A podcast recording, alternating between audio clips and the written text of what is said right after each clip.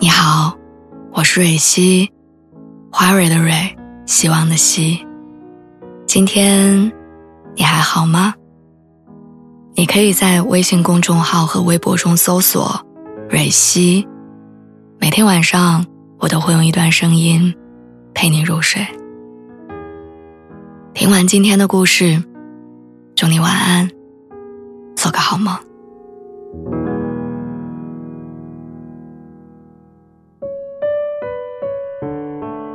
人生短短几十年，这些瞬间似乎占据了一大半。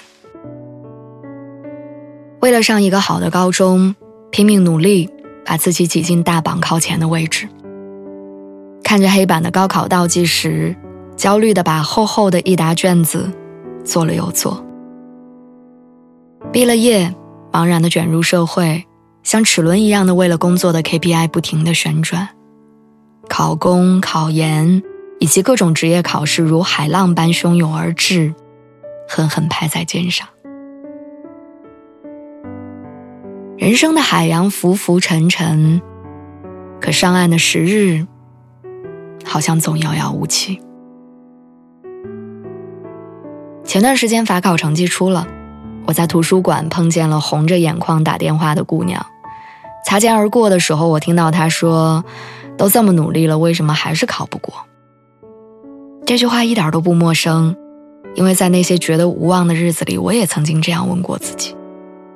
考学也好，工作也罢，努力就像西西弗斯一遍又一遍的推上山的巨石，代表了漫长艰辛。所以上岸的时刻多么迫切，好像只有这样，才能在充满压力的生活当中长长的舒上一口气。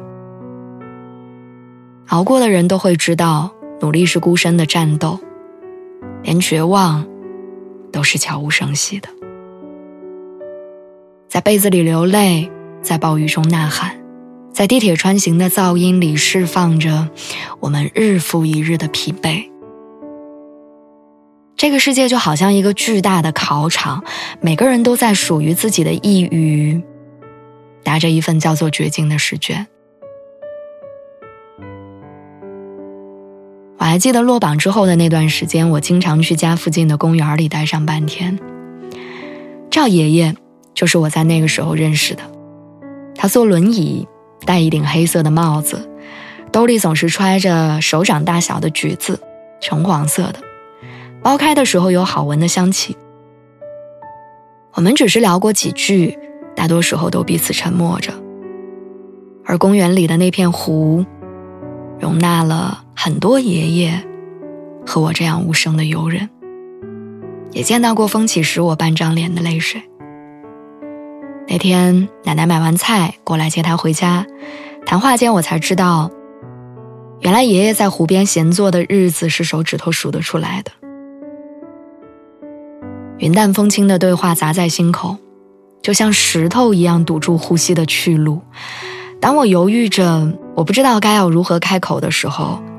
爷爷忽然掏出了兜里的橘子，放在了我的手心，然后咧开嘴笑了。他说：“丫头，别老盯着这片湖，人生宽着呢，跟海一样。”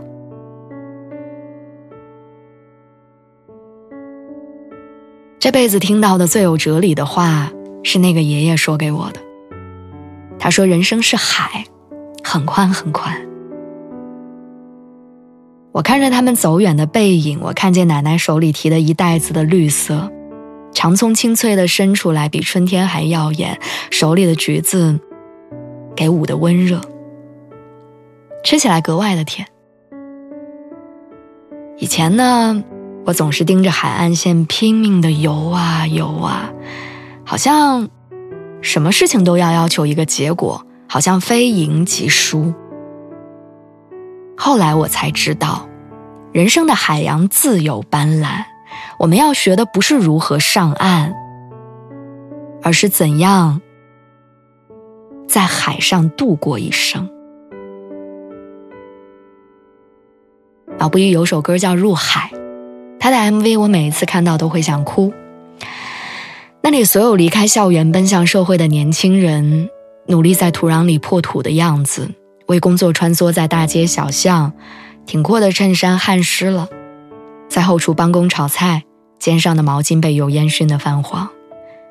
开着出租车送别一批又一批离乡或者归来的人，靠着泡面果腹，只为攒下一点点钱。即便如此，仍然唱着：“时间会回答成长，海洋会回答江湖。”末尾一句“跃入人海”，用的是一个无限英勇的“月”字。也许海的浪潮每一次打过来，都曾经让我们感到无处翻身，甚至觉得自己渺小、软弱，连挣扎都一文不值。但你要相信，人生中总有一段沉默的时光，那些时光是付出了很多努力，却得不到结果的日子。我们把它叫做扎根。小时候看武侠小说。百毒不侵的大侠都会经历过一次无药可救的。也许谷底和绝境的意思是，从今往后，没什么能再打垮你了。在路上的作者凯鲁亚克，他曾经这样写道：“我要和生活在死磕几年，要么我就毁灭，要么我注定铸就辉煌。如果有一天，你发现我在平庸面前低了头。”请向我开炮。每当我坚持不下去的时候，我都会找来这本书，将这段话小声的读给自己，然后如同从未倒下过一样，嚼碎我生活里的难。